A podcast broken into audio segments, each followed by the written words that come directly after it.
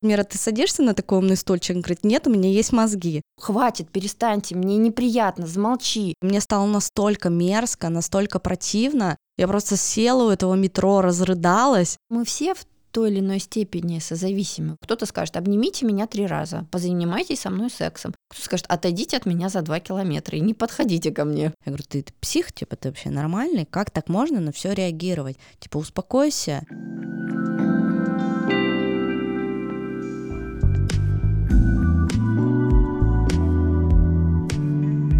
Привет, это подкаст «Нормально же общались» и я его ведущая Оля Микитась, женщина, мама, практикующий подкастер, начинающий писатель и продюсер. Я не эксперт, и здесь мы высказываем только свое мнение и делимся своим видением мира. Мой подкаст про людей и для людей. В каждом выпуске мы делимся личными историями из жизни, об отношениях, воспитании детей, любви и сексе. Мои гости — это обычные люди, а также эксперты, психологи и врачи. Сегодня мы пишем эпизод про злость, я решила назвать его «Женщина, ты агрессивна». И у меня в гостях Таня Хромова. Таня, привет. Привет. Расскажи немножко о себе. Меня зовут Татьяна Хромова, я практикующий психолог и психотерапевт. Я работаю, так сложилось исторически, в основном с девушками, женщинами. Я работаю как консультирующий специалист, то есть, э, собственно, работаю в длительной такой терапии. Заканчивала образование мои это гештальт, процессуальная терапия, телесно-ориентированная терапия и много всяких разных таких тем. Сама я тоже нахожусь в личной терапии, есть супервизия. И помимо того, что я работаю с клиентами, я периодически записываю вебинары, курсы, ну, то есть вот как преподаватель еще выступаю. Здорово. Таня приехала в Питер записать специальный этот эпизод из Москвы. Таня, спасибо, я тебе очень благодарна. А ты тоже не ближний свет проделал большой путь? Да, две тысячи километров целых. Да.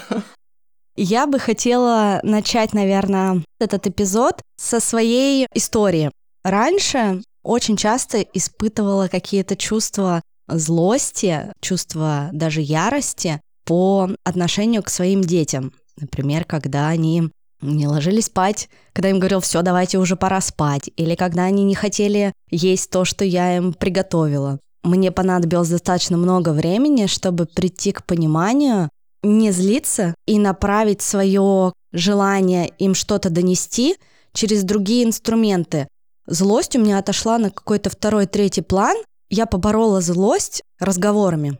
Не так, что я теперь, а, Мира, там иди быстрее спать, начинаю злиться, заводиться, если она спать не идет. Я эту ситуацию опускаю, злость где-то у меня там потухает, я начинаю а, разговором ей доносить, что Мира, пожалуйста, давай пойдем вместе спать, потому что уже много времени, уже ночь на дворе наступила. В общем, начала доносить до нее спокойным языком со своей вот злостью таким образом работать в формате разговора. Потому что я, на самом деле, очень такой вспыльчивый, эмоциональный человек. Меня может завести вообще там буквально все.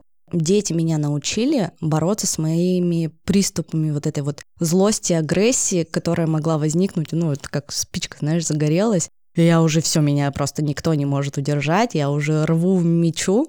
Вот благодаря детям я стала спокойней. Хотел бы разобрать еще вот эту такую позицию, да, что маме злиться нельзя. Угу. И очень часто мамы, которые испытывают чувство злости, чувство какой-то агрессии к своим детям, они же сильно себя винят за это. Угу. Ты рассказала про один вид злости, то есть это одна из причин, почему может возникать злость. Очень часто я такое вижу, когда ребенок начинает проявлять такую волю, начинает настаивать на своем, маму это злит или это бесит.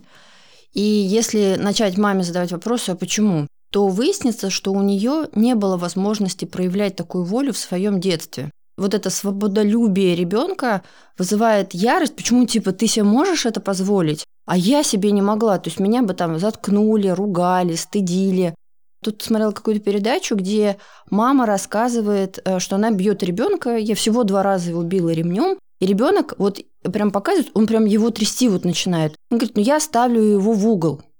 И мы обсуждали этот вопрос с моим мужем. Он говорит, меня тоже ставили в угол. И меня тоже ставили в угол.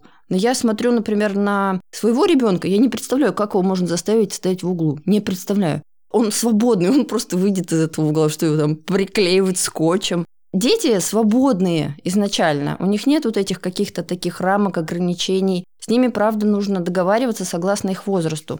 Как правило, если мы были такие зашоренные, нас ограничивали, нас так консервировали в какие-то рамки, и для нас это было нормально поставить в углу, Угу. то я думаю, твои дети просто выйдут из этого угла и пойдут заниматься своими делами. Но я вообще такое на самом деле не практикую, потому что в своем детстве я столкнулась с насилием в семье, чтобы там никто не пугался, это было там не, не сильно... В общем, любое насилие это плохо, но у меня было насилие в плане ситуация. Я сижу, делаю уроки, вообще не понимаю, у меня цифры плывут, я не знаю, что мне нужно делать. Тут приходит мой отчим и говорит, блин, какого хера ты сидишь, тупишь? То есть он мог там дать мне подзатыльник или сказать, да, если я что-нибудь там делаю не так, как ему нравится, он действительно мог там пригрозить мне ремнем или еще какие-то физическое насилие в плане там дать подзатыльник ребенку, это было нормально в нашей семье. В моей семье сейчас, где есть я и двое моих детей, у меня вообще нет никакого насилия. И у нас даже криков не стало. То есть я могу сказать строгим очень голосом, но таким строгим голосом, что всем детям сразу станет очень страшно, и они поймут, что как бы что-то мы не туда идем, мы что-то не то делаем. Или вот, например, у меня у Миры сейчас в садике, она говорит, у них воспитательница такая очень строгая, тоже может иногда на них прикрикнуть. Она говорит, ну вот там Вася, Петя себя сегодня плохо вели, и там Любовь Игоревна их наказала. Я такая, «А как она их наказала? Она говорит, она их посадила на умный стульчик. Я говорю, что такое умный стульчик? Ну, в общем, там есть два стульчика в группе. И если ты себя, видимо, ведешь не так, как в садике принято, тебя садят на этот стульчик, чтобы у тебя мозгов прибавилось.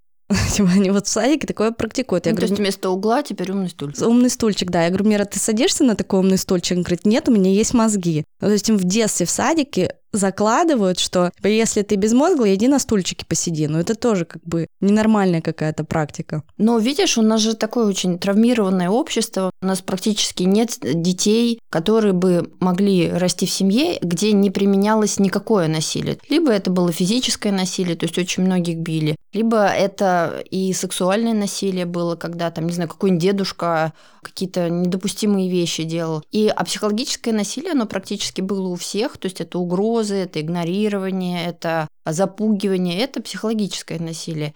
У нас вообще в культуре есть некая толерантность к насилию. Очень многие вещи мы даже за насилие не считаем. Ну, то есть, а что такого? Родители этого мальчика, вот интересно, знают они про этот умный стул, знают ли они, что ребенка наказывают? И более того, я такое вижу, я такое про такое часто слышу. То есть к ребенку, если применяют это насилие, родители еще скажут правильно, да, да, это вот очень правильно, что он там сидит на этом стульчике. При этом никто не задается вопросами, с какими последствиями, как это поотразится на ребенке. То есть вот как-то все это очень грустно. Получается, что это злость, это злость на проекцию. То есть когда что такое проекция? Это какая-то часть психики, какие-то свои качества, они как будто бы отщепляются от личности, и они проецируются в другого человека. И вот это в другом человеке будет, скорее всего, очень сильно раздражать. Например, почему кто-то так сильно ругает «воры, наворовали, все государство разворовали». Ну, потому что самому бы очень хотелось, но в силу каких-то причин не происходит. Или геи, ужасные люди. Ну, мы догадываемся, кто громче всего будет кричать про эту историю. И такая же история с этой свободой детей. То есть, если вот, например, мои дети могут там, не знаю, не есть то, что им дают, не ложиться спать, не жить в каком-то графике вот в этом жестком. А у меня не было такой возможности. Конечно, у меня будет это вызывать разные чувства не только материнский, да, во мне же есть вот эта моя детская часть, которая будет завидовать, почему одни дети так живут, а я так жила.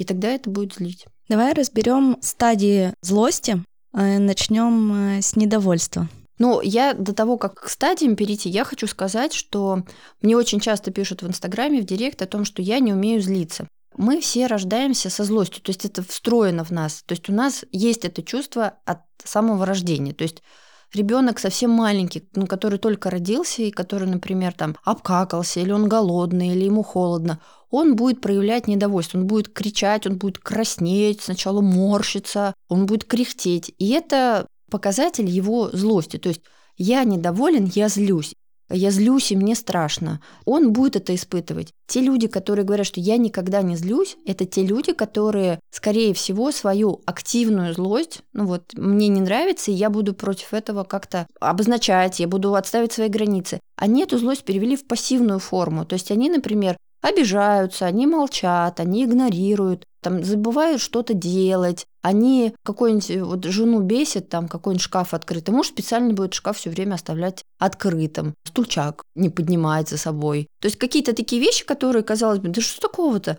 На самом деле это пассивная агрессия. Угу. И получается, что те люди, у которых есть запрет на злость, у них есть запрет на прямое выражение злости, потому что в детстве, скорее всего, если бы ты, например, разозлилась на своего отчима, угу. то тебе бы за это прилетело. То есть очень страшно. Это блокируется прямое выражение злости. А она ведь от этого никуда не девается. И этот заряд остается либо в теле. Копится там в тебе. Копится, да. У меня, например, очень долгое время я злость проживала, когда у меня как будто бы я чувствовала между животом и вот горлом, через которое, через рот, да, можно сказать, у меня как будто бы был какой-то ураган. Мне говорят какие-то ужасные вещи, а я молчу. То есть я сохраняю лицо, но внутри меня вот это, и это еще со мной несколько дней. И вот эти диалоги, и вот это надо было сказать, и вот так надо было ответить.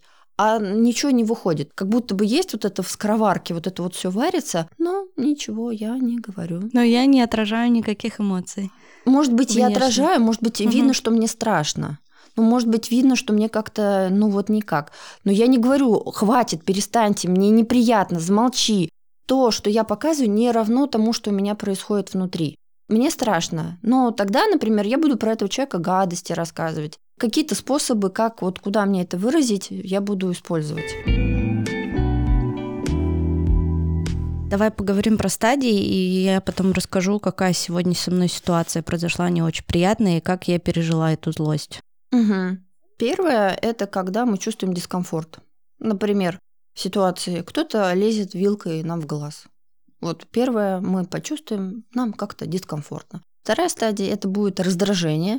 То есть я отворачиваюсь, убираю, мне там как-то не нравится, а мне все равно вот там вот тыкают.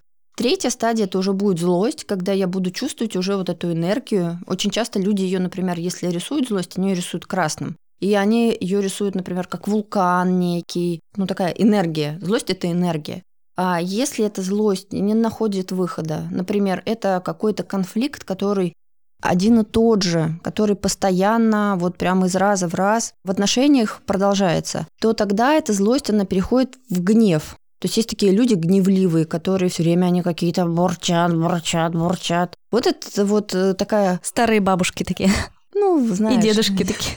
Не всегда бабушки, не всегда дедушки. Ну да, вот такая вот э, гневливость как черта характера. Угу. Такой вечно недовольный человек. Он э, очень короткое время, э, если сравнить с машиной, да, вот есть машина, которая разгоняется до 100 километров за 4 секунды. А есть машина, которая разгоняется за 10 секунд, а есть, которая сразу полетела в, в стратосферу. Это люди, у которых нет вот этого, они минуют все вот эти стадии. Вот стадии дискомфорта, раздражения, у них сразу, они уже сразу бьют в глаз, например. Очень часто такое бывает у людей, у которых социопатия, психопатия, про таких людей говорят, у них нет совести. То есть он пришиб, убил, не знаю, там что-то сделал, и он это сразу захотел, раз там деньги украл, захотел, раз изнасиловал. Есть импульс, он его сразу реализует. Нет никаких таких вот стоперов. Последняя стадия злости – это ярость, это когда уже просто дракарис и просто все дотла, вот сжигается, сжигаются мосты. Мне очень нравится этот э, мультфильм, наверное, ты смотрел его про эмоции. Там была радость. Головоломка? Головоломка, да, головоломка. Когда его смотрела, он так ярко отображает вообще все состояния человека. Ярость там тоже была, она как раз изображена была в виде красного человечка, у которого все время шел пожар из головы. Uh-huh, uh-huh. Очень классный мультик, мы его с детьми, наверное, раз несколько смотрели точно. Очень ярко отображает все эмоции. Обещала рассказать, какая со мной сегодня ситуация произошла, прям когда я шла записывать подкаст с Таней. Я еду в метро, ничего не подозреваю, захожу в вагон, в метро просто куча народу, ну такая типа каша-малаша Москва, и все прямо стоят друг к другу очень близко, а я такой достаточно брезгливый человек, я вообще не люблю, когда до меня дотрагиваются какие-то чужие люди, но к метро я отношусь нормально, потому что, ну, нет других вариантов. Проехать всего одну станцию, я стою в этой куче людей, и чувствую, что как будто бы кто-то меня за ногу потрогал. Ну, я такая думаю, ну, может быть, там рукой кто-то просто мимо провел, не придала этому значения. И потом буквально там спустя 10 секунд я понимаю, что меня уже не просто как бы потрогали за ногу нечаянно, а мне прямо стоят и трогают мою ногу. Вот даже сейчас, анализируя эту ситуацию, я я столько эмоций испытала за 10 секунд своей жизни. Я могла закричать, заорать на него матом тут же в полном вагоне метро, но я просто повернулась к нему. Это был обычный мужчина, там, я не знаю, ему лет 40, наверное русской национальности. Я поворачиваюсь, смотрю на него и говорю, убери руки. А он не убирает руку. Он смотрит мне в глаза и такой, и руку держит на моей ноге. Я ему говорю, если ты сию секунду не уберешь свою руку, я его назвала ублюдком, кстати, то я заору на весь вагон. И как раз в этот момент моя станция, он одергивает руку, я выхожу, я даже не помню, как я дошла от вагона до выхода из метро. Вообще как-то у меня вот эта вот стерлась информация на диске на моем. Но когда я вышла из метро, мне было такое ощущение на улице, я вдохнула воздуха, и мне захотелось всю одежду себе снять, захотелось тут же помыться, и мне стало настолько мерзко, настолько противно. Я просто села у этого метро, разрыдалась, наверное, рыдала минут 15, там на лавочке сидела, выкурила три сигареты. Потом продышалась, включила себе медитацию, пошла до кофейни, и уже пока вот шла минут 20 до кофейни, меня немножко приспустило. Блин, мне было так настолько жутко неприятно, я никогда раньше не была в такой ситуации, что там ко мне кто-то прикасается, когда я этого не разрешила. Испытала реально и злость, и ярость, и ненависть, там, буквально там за пять минут все, в кучу чувств. И меня отпустило только, ну, примерно, когда я попила кофе, прогулялась, успокоилась, послушала медитацию, съела пирог, ну, то есть где-то минут через 40 мне стало уже более-менее нормально. Угу. Как вот ты думаешь, я экологично прожила свою злость, свою вот эту вот эмоцию? Или нет такого вообще понятия правильно-неправильно? Здесь я думаю, что да, это же не школа, где тебе поставят 5 за то, как ты ну, прожила да, да. свою злость или 3. Я бы на это более жестко отреагировала. Я бы закричала, я бы толкнула, то есть я бы, наверное, у меня быстрее переход в гнев из стадии там дискомфорта могу быстренько туда перелететь и прям вот в ситуации опасности на это отреагировать. Я думаю, что ты сделала все, что ты могла. Я думаю, что ты правда позаботилась о себе. Очень здорово, что ты поплакала в этой ситуации. Но я хотела сказать вот про эту историю с медитацией, потому что у меня были в терапии клиенты, у которых была заблокирована злость, а они считали себя очень гневливыми, им рассказывали, что у них плохой характер в детстве, и они пытались решить эту проблему медитацией. Не защиты себя, не отстаиваем себя, не ну, вот этой сепарации от мнения родителей о себе. Они пытались, ну, как, типа, знаешь, у меня там болит рана, мне нужно ее промыть, а я ее все время пластырем заклеиваю. Я говорю, ну, не боли, у кошечки заболи, у собачки заболи, а у меня не боли. То есть медитация это классно, это правда помогает вернуться к себе, но есть ситуации, где нужно наорать, есть ситуации, где нужно убежать, есть ситуации, где нужно отреагировать. То есть у нас же до сих пор есть вот эти три способа реагирования на опасность. Это бей, беги и замри. А еще у людей есть ситуация приспособься. Да? Вот видишь, для тебя эта ситуация первый раз, а я помню, мне коллега рассказывал, когда ее наглаживали в метро, а, и, по-моему, там он даже трусы там, ну, я не знаю, там расстегивал штаны. Она просто стояла. То есть она просто вот замерла и стояла. Вот сколько она там стояла. То есть она не просила, не звала о помощи, она не уходила. Она просто была вот в неком парализованном состоянии. Ну, потому что это реально парализует. Ты не знаешь, как ты на это отреагируешь. Ты говоришь, я бы закричала а возможно бы и не закричала. Мозг отключился в этот момент, потому что первая у меня мысль была, что я растерялась. Я здесь ни в коем случае не говорю о том, что твоя реакция, она какая-то неправильная. Угу. То есть я в этом смысле просто знаю себя. То есть я там бы людей стала просить о помощи. То есть у меня такое было, когда угу. была ситуация в метро, она была не с мужчиной, с женщиной, которая как-то неадекватно себя вела. Я просто кинулась к какому-то мужику и стала говорить, что я сейчас вызову полицию. То есть я стала очень активно себя в этом смысле защищать. Но я хотела сказать о том, что когда люди выбирают вот эту стратегию «замри», например, если бы ты вышла из метро, и ты просто бы включила себе медитацию, и ты просто бы делал вид, что ничего не произошло, и ты просто бы шла, и ты бы не поплакала. А когда ты плакала, особенно если ты рыдала, у тебя сокращались мышцы, у тебя из тебя вот этот стресс выходил активно, вот этот кортизол, который выделился, он вышел. Понятно, что это очень неприятно, понятно, что ты еще, наверное, какое-то время будешь это вспоминать, и это мерзко, это ужасно. Но если бы вот этого не произошло, не произошло это разрядки, потому что если животным происходит, например, не знаю, лев нападает на антилопу, и она как-то отделалась тем, что она замерла, и она как будто притворилась мертвой. Она потом встает и дрожит. Происходит такое оживление. Ей нужно оживиться, чтобы через дрожь вышел этот стресс. А если ты просто замерла, ну, не знаю, там тебя толкают, тебя оскорбляют, тебя унижают, ты терпишь, то потом Терпила. это в тебе остается, угу. да. Злость, она не хорошая, не плохая. Она показывает нам о том, что, например, наши границы были задеты. Твои границы, они были не то что задеты, они вопиющие. Человек не только там к тебе вошел в квартиру, подошел и начал там, не знаю, крушить твою квартиру. Понятно, что его надо выгонять. У нас у женщин часто ведь заблокирована злость. Потому что ты девочка, ты не злишься, и тогда очень сложно. Ну вот ты говоришь, что слезы помогают пережить вот это состояние злости, да, вот эта разрядка. Ну такое, что мужчины не плачут, они не злятся, то есть они все копят в себе, они все по-другому это переживают. Ну, ну, мужчины тоже разные бывают. Но mm-hmm. в целом, да, если у мужчины нет вот этого легального способа а, выражения своей боли, например, своей уязвимости, то почему они живут-то меньше, чем женщины? И, в общем, у них и много сердечно-сосудистых всяких историй, всяких инсультов, инфарктов, ну, потому что у них заблокировано, им нельзя. И у мужчин есть часто используемый способ – это алкоголь. Под алкоголем как будто бы можно выражать. Там, например, кто-то Такие часто истории бывают, когда он такой тихий, но когда он пьяный, он бегает с топором и, не знаю, там готов убивать людей. Алкоголь как будто бы высвобождает вот эти чувства, которые в целом как под бетонной плитой спрятаны у человека. Я очень хочу, чтобы вы послушали две следующие истории, которыми со мной поделились мои слушатели. Алена из подкаста «Нескучный декрет» и Полина из подкаста «В поисках поиска». Их истории очень интересные, и я уверена, что они никого не оставят равнодушными. Всем привет! Меня зовут Алена Богданова, и я автор и ведущая подкаста «Нескучный декрет». У меня довольно интересный опыт общения с психологами и проработки с их помощью своих эмоций. Впервые я попала к психотерапевту, когда у меня случился резкий и довольно болезненный разрыв с молодым человеком. Как я вообще попала на сеанс к психотерапевту? Мы сидели с подругой, просто болтали, и тут я просто начала плакать. Она на меня смотрит говорит, Ален, что с тобой?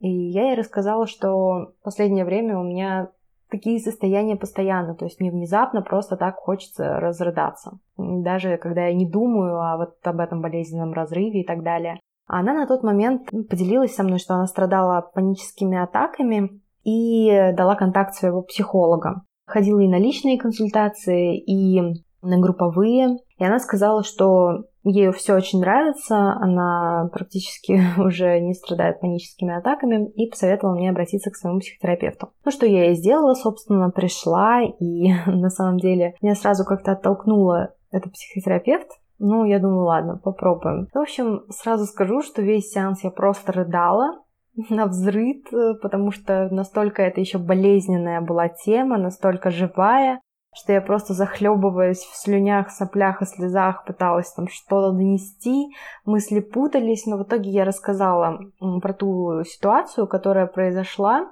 на что психотерапевт начала очень активно меня защищать в этой ситуации, говорит, что я абсолютно права, я все сделала правильно, и при этом она начала прям ну, так довольно-таки агрессивно показывать мне, насколько глупо, тупо и неправильно поступил со мной тогда мой бывший молодой человек.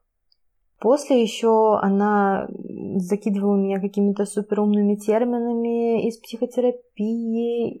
Я прям была очень загружена вот именно этой терминологией. Мне даже пришлось потом, после того, как я пришла с сеанса, загуглить там, что и как. Но главное, что я поняла, что вот эти проблемы в отношениях, которые у меня были, они все из-за не очень хороших отношений с папой. А, дело в том, что она мне объяснила, что я хотела ему понравиться, папе.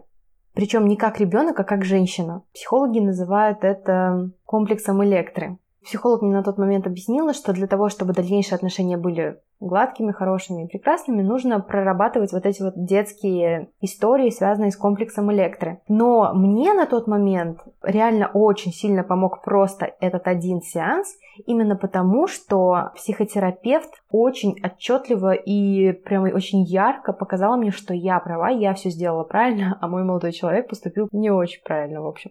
Я вообще прям поняла, что мне дальше не нужно к ней приходить. А помощь мне понадобилась позже, когда у меня возникла непростая ситуация с моей подругой. Начался такой разлад. Я пошла к психологу по этому поводу, потому что меня прям жутко бесила вся эта ситуация. Там была у психолога такая техника. Она мне, меня попросила нарисовать несколько рисунков красками, причем обязательно акварельными. И после того, как я к ней пришла с этими рисунками, она начала рассуждать обо всем об этом, что я нарисовала, как.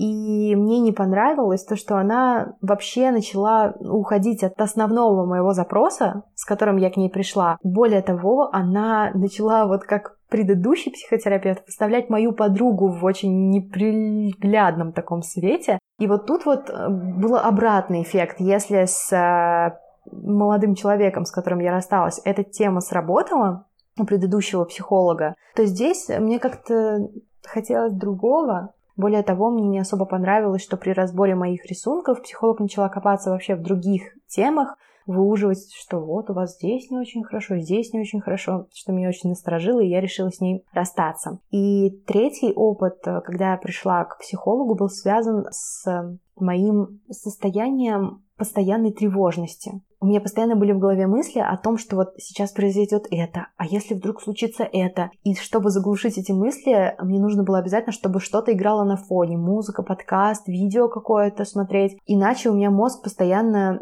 какими-то тревожными мыслями меня закидывал. Я поняла, что тут надо обратиться к психотерапевту. А нашла уже нового для себя психолога, пошла к ней. И мы сначала на первом сеансе просто познакомились. Когда я рассказала, что кажется у меня повышенная тревожность, она сказала, чтобы я не ставила себе диагнозы и сказала, что во всем будет разбираться сама. Дальше у нас э, были просто разговоры. Обычно, когда мы с ней связывались, у нас были просто разговоры, что меня волнует, что меня беспокоит. Я помню вот одну технику, которую она предложила, одну, связанную с эмоциями, это записывать все, что я чувствую, когда что-то происходит, ну, например, не очень приятное для меня. Как э, мне бы хотелось, чтобы ситуация развернулась, а мы с ней пришли к выводу, что я не могу, например, когда мне человек, например, там руководство что-то говорит, а такое резкое, я не могу им ответить я как-то зажимаюсь, э, это меня все давит. Она говорит, вот ты не можешь ответить, тебе нужно потом, окей, ты это все проглотила, ты не смогла ответить, потом сядь, пропиши, что ты почувствовала, что случилось, и как бы ты в идеале отреагировала на эту ситуацию, чтобы вот есть словарный запас, а есть эмоциональный запас, чтобы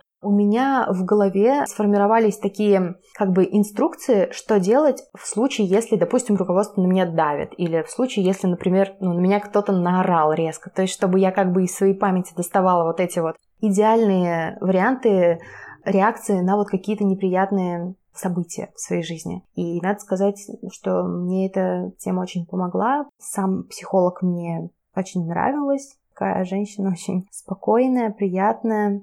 Если вдруг вы ищете сейчас психотерапевта, то могу вам посоветовать сервис Zigmund. Это онлайн-платформа, где вы можете подобрать себе психолога и проходить психотерапию в интернете. Я могу поделиться своим промокодом на скидку, и вы сможете получить две первые сессии с небольшой скидкой. Всем желаю находиться в гармонии со своими эмоциями и не забывать работать даже с самыми тяжелыми для себя ситуациями. Вот как я когда-то почему-то решила прекратить общение с психологом из-за того, что не смогла просто взять и заняться своими отношениями с папой. Сейчас я смотрю на это немного по-другому и, наверное, буду работать над этим уже, продолжая работать с психологом сервиса Zigmund.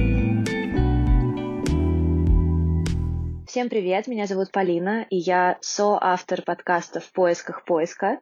Это подкаст о поиске себя и собственного пути, и там мы разговариваем с моей подругой, с молодыми русскоязычными ребятами, которые делятся своими историями переезда в другие страны, обсуждаем с ними насущные темы о современном мире и то, как они искали себя. Сегодня я хотела бы поделиться своей историей про работу с эмоциями. И, наверное, важно сказать сразу, что началась она, наверное, довольно давно, потому что с самого начала я была очень эмоциональным ребенком, даже эмоционально лобильным, как э, мне ставили диагнозы, я так понимаю, в детстве. Это, наверное, все было неплохо и прекрасно, потому что эмоции, конечно, позволяют нам чувствовать мир гораздо сильнее и на гораздо более таком трепетном уровне. Но, естественно, у всего есть обратная сторона.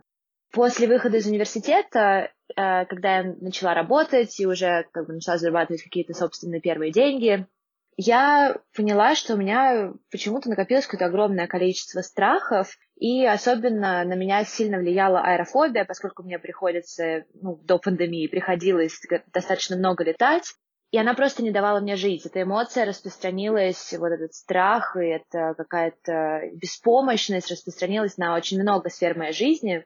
И, и даже, наверное, превратилось в какое-то ощущение депрессии, полной безвольности, потому что я не понимала, как я могу избавиться от этой эмоции. Мне было страшно, мне было одиноко, мне было непонятно, мне было грустно, и, в общем, все вот этот вот комок эмоций, никак я не могла с ним сама справиться. И слава богу, на тот момент в моей жизни были люди, которые, ну, соответственно, мои родители во многом, но и там какие-то друзья, которые сказали, ну, попробуй пойти к терапевту. И я честно скажу, это для меня было как гром среди ясного неба, потому что, хотя я очень, мне кажется, стараюсь быть осознанным человеком, мне все равно казалось, что это какой-то зашквар, зачем ходить к психологу, я из нормальной семьи, у меня все в порядке, а, это просто какой-то этап, наверное, это какая-то эмоциональность э, чересчур после выхода из универа, и это поиск себя, и, в общем, не нужен мне, короче, терапевт. Но время шло, лучше мне не становилось, это, пожалуй, становилось хуже, то есть это там из аэрофобии переросло в страх ездить на машине, потом это переросло в страх ездить на поезде, и потом я все делала через себя и поняла, что я, в принципе, вообще в свою жизнь живу в преодолении себя, и вообще кайфа от нее получаю достаточно мало я пошла к психотерапевту и сразу оговорюсь, что я пришла с запросом про аэрофобию, вот проработку именно этого страха. Ничего больше не хотела обсуждать, и психотерапевт сделала со мной достаточно быстрый тест, она увидела, что я такой рацио направленный человек, сказала, ну, там у тебя такая легкая депрессия, там мы, значит, с ней сейчас поработаем, все будет в порядке.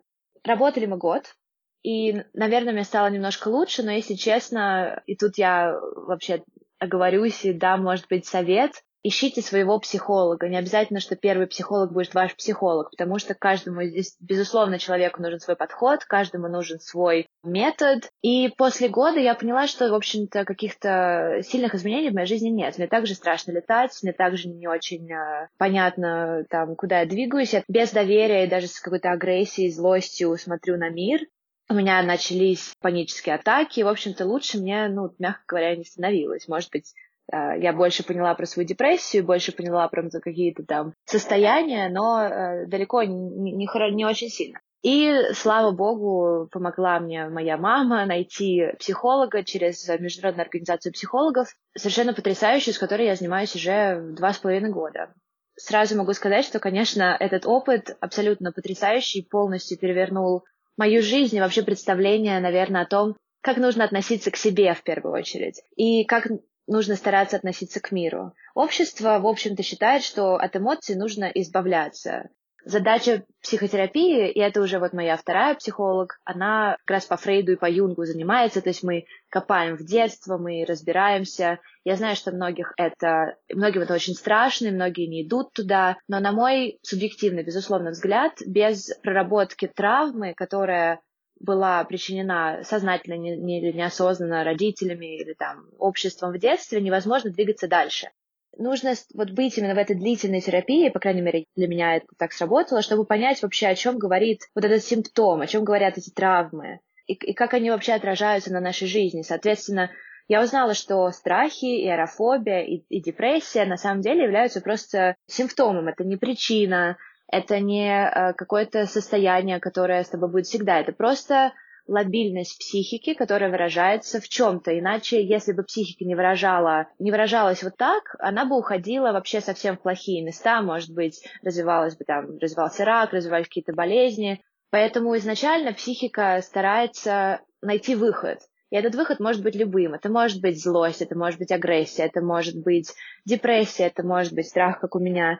Работа продолжалась так. Мы разговаривали о том, откуда вообще... Сначала ты пытаешься понять, а что ты, собственно, чувствуешь. Потому что на самом деле очень сложно назвать свою эмоцию, а это очень важно делать, потому что ты испытываешь, безусловно, вот этот комок разных-разных чувств, но отделить злость от ревности, от э, зависти, от грусти на самом деле достаточно тяжело. Очень важно вычленять, что главное, что второстепенное, то есть что является первой эмоцией, что является какой-то побочной. Я поняла, что эмоции у меня были, в общем-то, к жизни достаточно агрессивные. У меня была злость, у меня было полное к ней там недоверие. Я только закончила университет, я работала на работе, которая меня не очень вдохновляла, я работала очень много, я эмоционально выгорала. Я, как потом выяснилось, была в отношениях, которые, возможно, не давали мне то, что мне нужно было на тот момент, хотя я считала, что я была в счастливых отношениях. И понять, что именно я чувствую, на самом деле было достаточно тяжело. И работа такая длительная и классная началась уже, когда я зашла в какой-то полный тупик, когда я поняла, что я себе, собственно, помочь не могу. И говорят, что люди приходят в психотерапию, когда вот до, скажем, вот этого часа X, там вот если смотреть на стрелку часов, это вот 6 часов, э, это, это кризис, то есть вот самая низкая точка. Люди приходят примерно там 20 минут шестого, когда тебе уже, ну, очень нехорошо, но кризис еще не наступил, и с психотерапевтом ты проходишь этот кризис.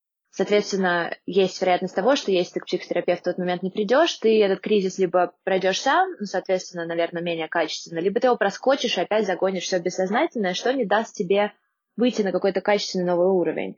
Как мы работали с эмоциями, как я уже сказала, сначала нужно понять, что именно ты чувствуешь, потом нужно вывести ему эти эмоции из бессознания в осознанное состояние, то есть нужно их назвать, нужно их дать себе прочувствовать обязательно, потому что эмоции любые, и положительные, и отрицательные, это очень важная составляющая нашего «я», нашей личности, нашей самости. Безусловно, нужно стараться принимать себя таким, какой ты есть и эмоции любые, будь то ревность к лучшему другу или зависть или что угодно. Это, это очень важно прочувствовать и дать себе разрешение испытывать их.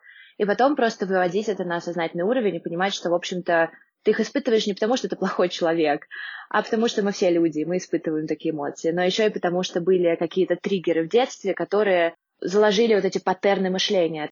Соответственно, когда я смогла и разрешила себе прочувствовать, э, работая, безусловно, с психологом, агрессию к вот эту вот агрессию к миру, страх и, и депрессию, я поняла, что, в общем-то, все сводится к агрессии на, ну, на саму себя и полному неприятию себя такой, какая я есть. Хорошо, может быть, э, у меня это было не в таком запущенном состоянии, как это бывает у некоторых людей. Но, в общем, то, что мы сейчас имеем, я очень стараюсь называть свои эмоции, чувствовать свои эмоции, проговаривать их, выводить их на э, осознанный уровень.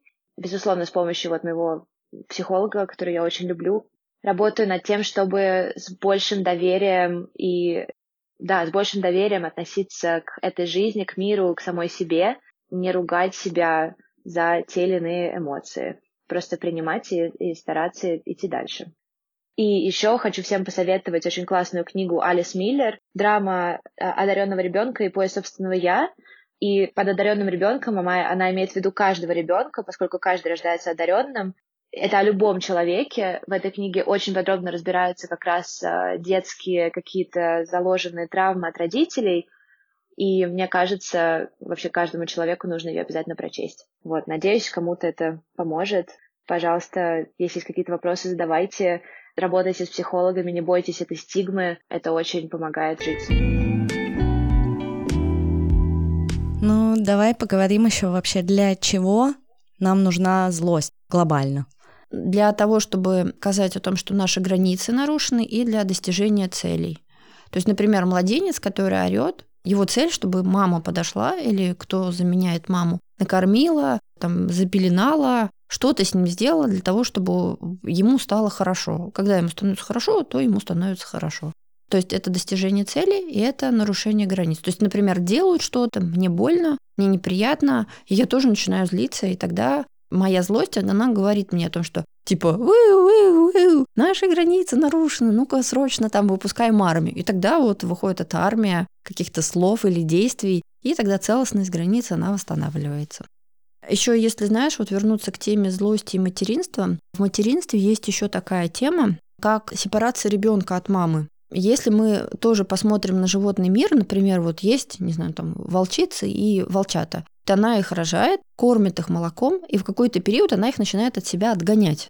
Она начинает на них злиться для того, чтобы они превратились во взрослых волков, сами себя добывали пропитание и уже не кормились ее сиськами. Угу. То есть она их от себя вот убирает. А в человеческом мире у мамы тоже есть та же злость, которая ей говорит о том, что ее ребенок, например, способен есть сам. Ему можно не висеть на сиське бесконечно. Что этот ребенок способен, например, ходить ногами. Вот злость как показатель того, что там уже есть автономность. То есть mm-hmm. и в этот момент задача мамы не поддерживать, не забивать свою злость и не бесконечно э, поддерживать этого ребенка в этом слиянии, а его от себя отсоединить фрустрировать и помочь ему пережить эту фрустрацию, что да, ты не спишь со мной в кровати, да, ты спишь отдельно. Да, все, сиси не будет, сися там закончилась. Да, там ты вот там сейчас ешь, э, ешь ложкой или, ну не знаю, какие-то такие вещи, которые с ребенком происходят, там, да, ты там идешь в сад, да, там, не бросить его, вот там, ты все один, иди справляйся сам. А помочь ему с этим справиться. Но мама, она чувствует уже, когда ребенок готов.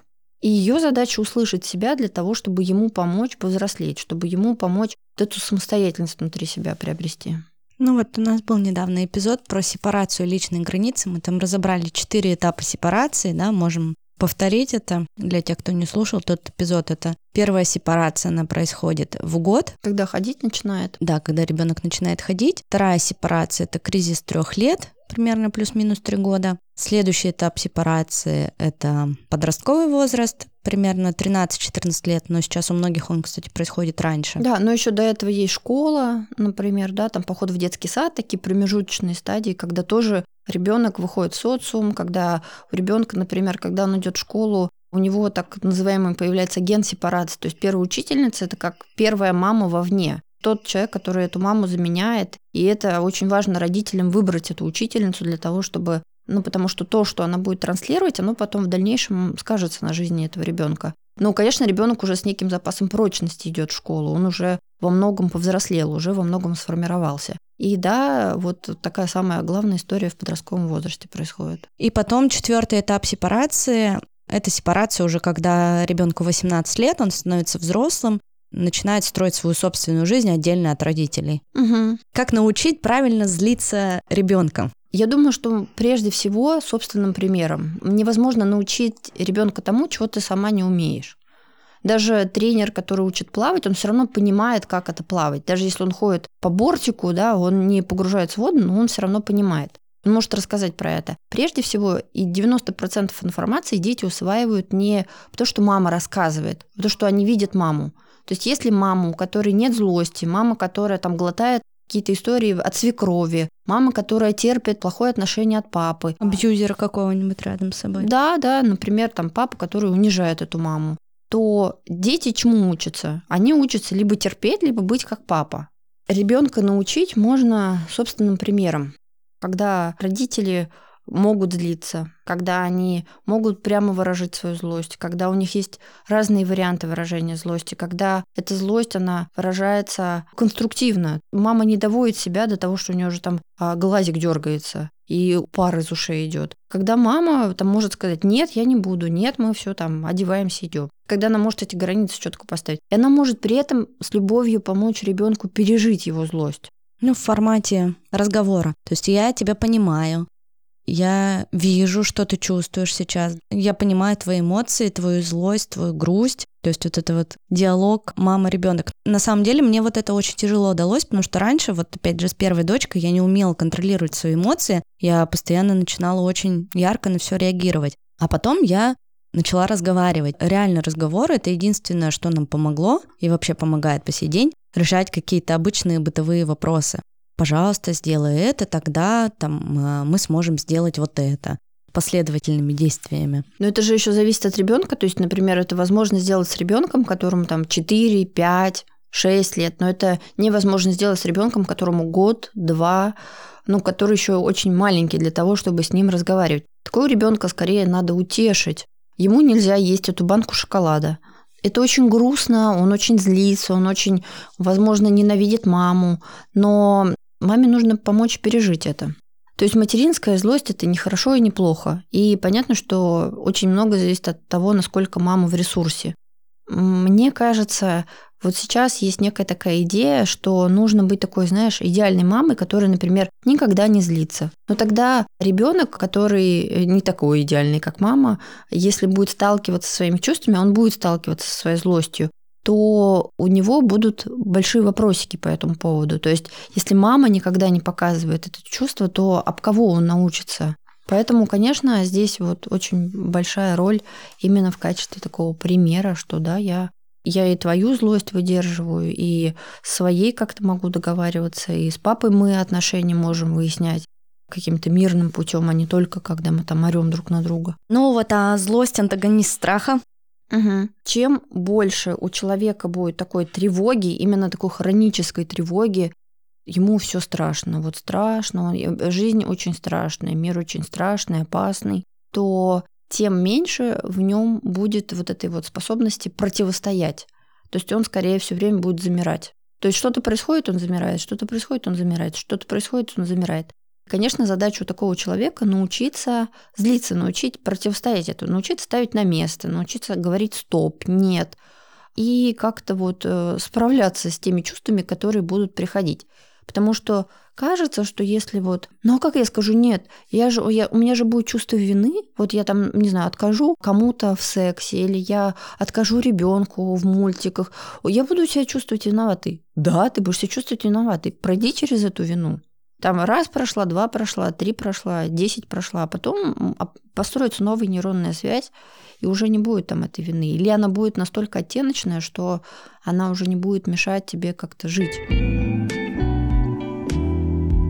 Так, ну а как в отношениях переживать э, злость как-то экологично, гармонично? У нас у всех есть личные границы, есть какие-то свои чувства, эмоции, и когда мы вступаем в отношения, у другого человека тоже есть свои личные границы, например, достаточно такие толстые, да, я бы сказала.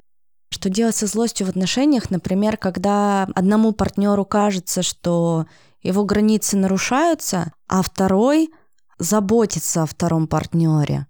А то таком заботишься, ему кажется, что его границы нарушаются, и он начинает злиться из-за этого. У меня, например, такое было. Mm. Ну, я думаю, что здесь э, говорить прям рассказывать, что когда ты делаешь так, я себя чувствую так.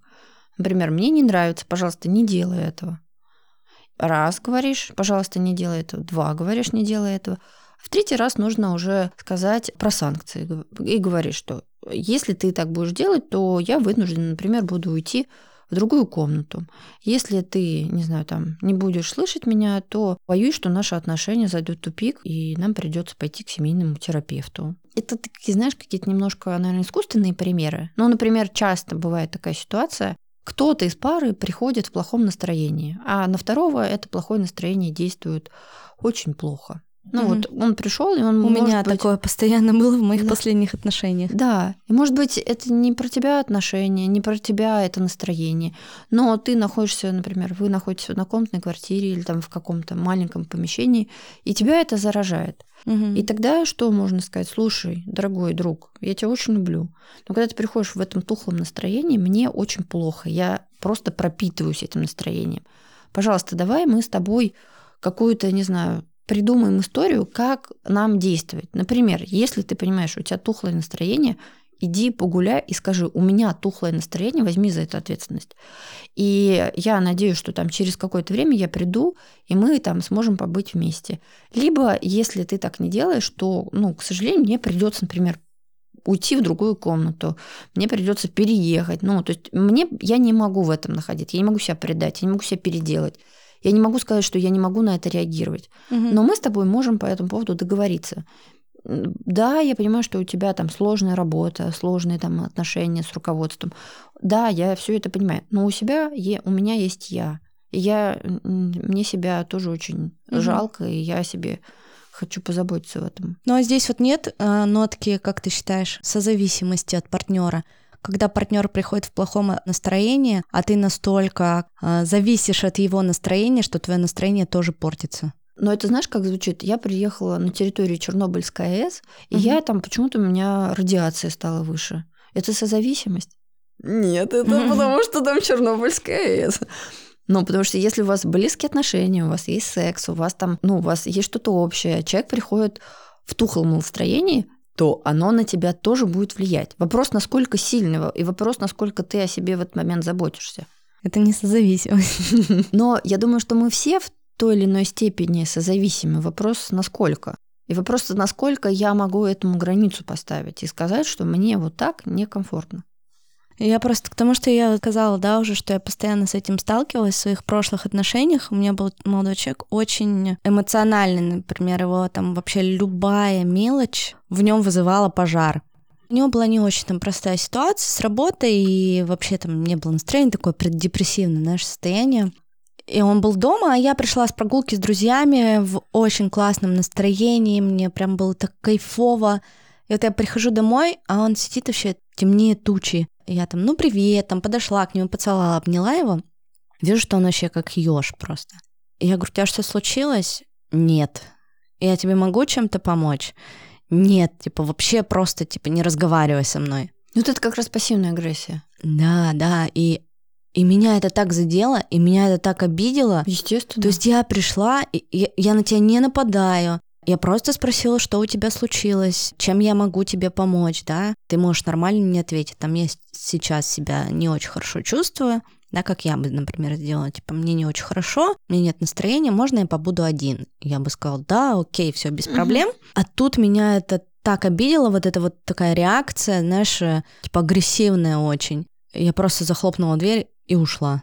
Выкли- выключила телефон, то есть у меня было вообще офигенное настроение, такое прям радостное. И просто в один миг человек меня, как знаешь, с небес на землю спустил. Я ушла и два часа не отвечала на телефон, потом открыла телефон, смотрю, он там пишет, звонит, и типа, куда ты ушла, да куда ты пошла там ночью куда-то бродить, непонятно, на этом, на краю галактики Питера. Успокоилась, да, вот эту обиду какую-то в себе прожила, вернулась, и мы поговорили. Я сказала, что меня задело, что меня обидело. Но тогда человек просто не умел свои эмоции как-то доносить правильно. Mm-hmm. То есть он сразу очень сильно замыкался в себе и агрессировал на всех вокруг. На меня, там, на всех остальных. И проходило, это постоянно у него такое случалось, такие перепады. То есть проходил там 5-10 минут, например, что случилось, 5-10 минут пройдет, и ему норм. Угу. А он потом извинялся за это? Он извинялся за это, да. Ну вот я думаю, что здесь есть момент вот этого, знаешь, возмещения ущерба. То есть мы правда живые люди, мы правда не идеальны. У нас мы очень от многого зависим. Мы сколько бы мы не были там в терапии, все равно у нас будет огромное бессознательное. Ну вот мы не идеальны, вот мы такие mm-hmm. живые. И да, если у тебя такой тип темперамента, например, такой холеричный, ты с этим ничего не сделаешь. Ну, вот, вот ты вот такой человек. Ты можешь это как-то там балансировать, да, там ресурсами больше наполняться, но в целом ты не переделаешь себя. И получается, что для такого человека очень важно как раз научиться признавать этот ущерб, что да, я был в тухлом настроении. В моменте он не, не может это сделать. Но если он отойдет, то да. И это, например, в этой паре будет памятка, что если я в тухлом настроении, такая, знаешь, инструкция к токсичности, то там, не знаю, кто-то скажет, обнимите меня три раза, позанимайтесь со мной сексом. Кто-то скажет, отойдите от меня за два километра и не подходите ко мне. Вот это он. да. Поэтому здесь, правда, нужна такая инструкция к собственной токсичности. То есть, когда я такая, то вот со мной вот так. Посади меня на колени и гладь меня по голове. Или, не знаю, там, просто пожалей меня, дай мне возможность поплакать, оставь меня одну. Но на самом деле вот этот опыт вот таких вот эмоциональных стрессовых ситуаций, он очень многому меня научил. То есть первое время, когда он э, так на все реагировал, Типа, я, я пугалась. И, типа, я говорю, ты, ты псих, типа, ты вообще нормальный? Как так можно на все реагировать? Типа, успокойся, выпей воды, там, я не знаю, иди проветрись. Зачем всех остальных заряжать вот этой вот своей негативной, эмоциональной, да, вот этой вот, не знаю, аурой, которая у тебя, может, через пять минут уже пройдет. Первое время меня это прямо очень сильно пугало. Потом, спустя время, я научилась с этим работать. То есть, да, я поняла, что человеку нужно, его нужно, чтобы его просто оставили в покое. Угу. То есть ему нужно как раз вот эти вот э, там 10 минут, полчаса, час, да, это в зависимости от ситуации, чтобы он сам прожил вот эту вот негативную свою какую-то эмоцию, и потом ему норм. Видишь, здесь тоже, я думаю, история про недоконтейнирование. То есть вот мама же контейнирует ребенка, то есть она как бы помещает в себя его эмоции, переваривает и ему возвращает в таком переваренном виде. А когда вот, вот эта вот такая, знаешь, безграничность, то есть это, по сути, очень не хватило той мамы, которая переваривала бы его злость, переваривала бы его вот эти чувства, и которая, ну, в этот момент продолжала его любить. И поэтому тогда, если у нас что-то было не пройдено в детстве, то мы будем переносить это на партнеров. То есть нам нужно будет, чтобы партнер выполнял роль родителя, который там скажет, о, я вижу, ты злишься. Роль контейнера, да? Да, роль контейнера. Но мы в партнерских отношениях все равно же вот какую-то такую родительскую функцию периодически на себя берем. Вопрос в том, насколько часто это происходит. Итог. Злость – это не хорошо и не плохо. Злость – это то, что нам дано от природы, и нам очень важно понять, что нам говорит наша злость. И еще я хотела, наверное, добавить, что очень часто вина – это перевернутая злость. Люди с такой хронической виной – это люди, у которых запрет злости на родителей. То есть вот в подростковом возрасте как раз за счет злости ребенок как ракета, ступень отваливается, да, и э, ракета может взлететь вверх. И, собственно, вот эта злость на родителя, низвержение родителя с пьедестала помогает ребенку сепарироваться от родителя и стать взрослым человеком. А те, у кого есть убеждение, что там злиться плохо, злиться нельзя, у них эта злость переворачивается и направляется на себя, как вот так рикошетит.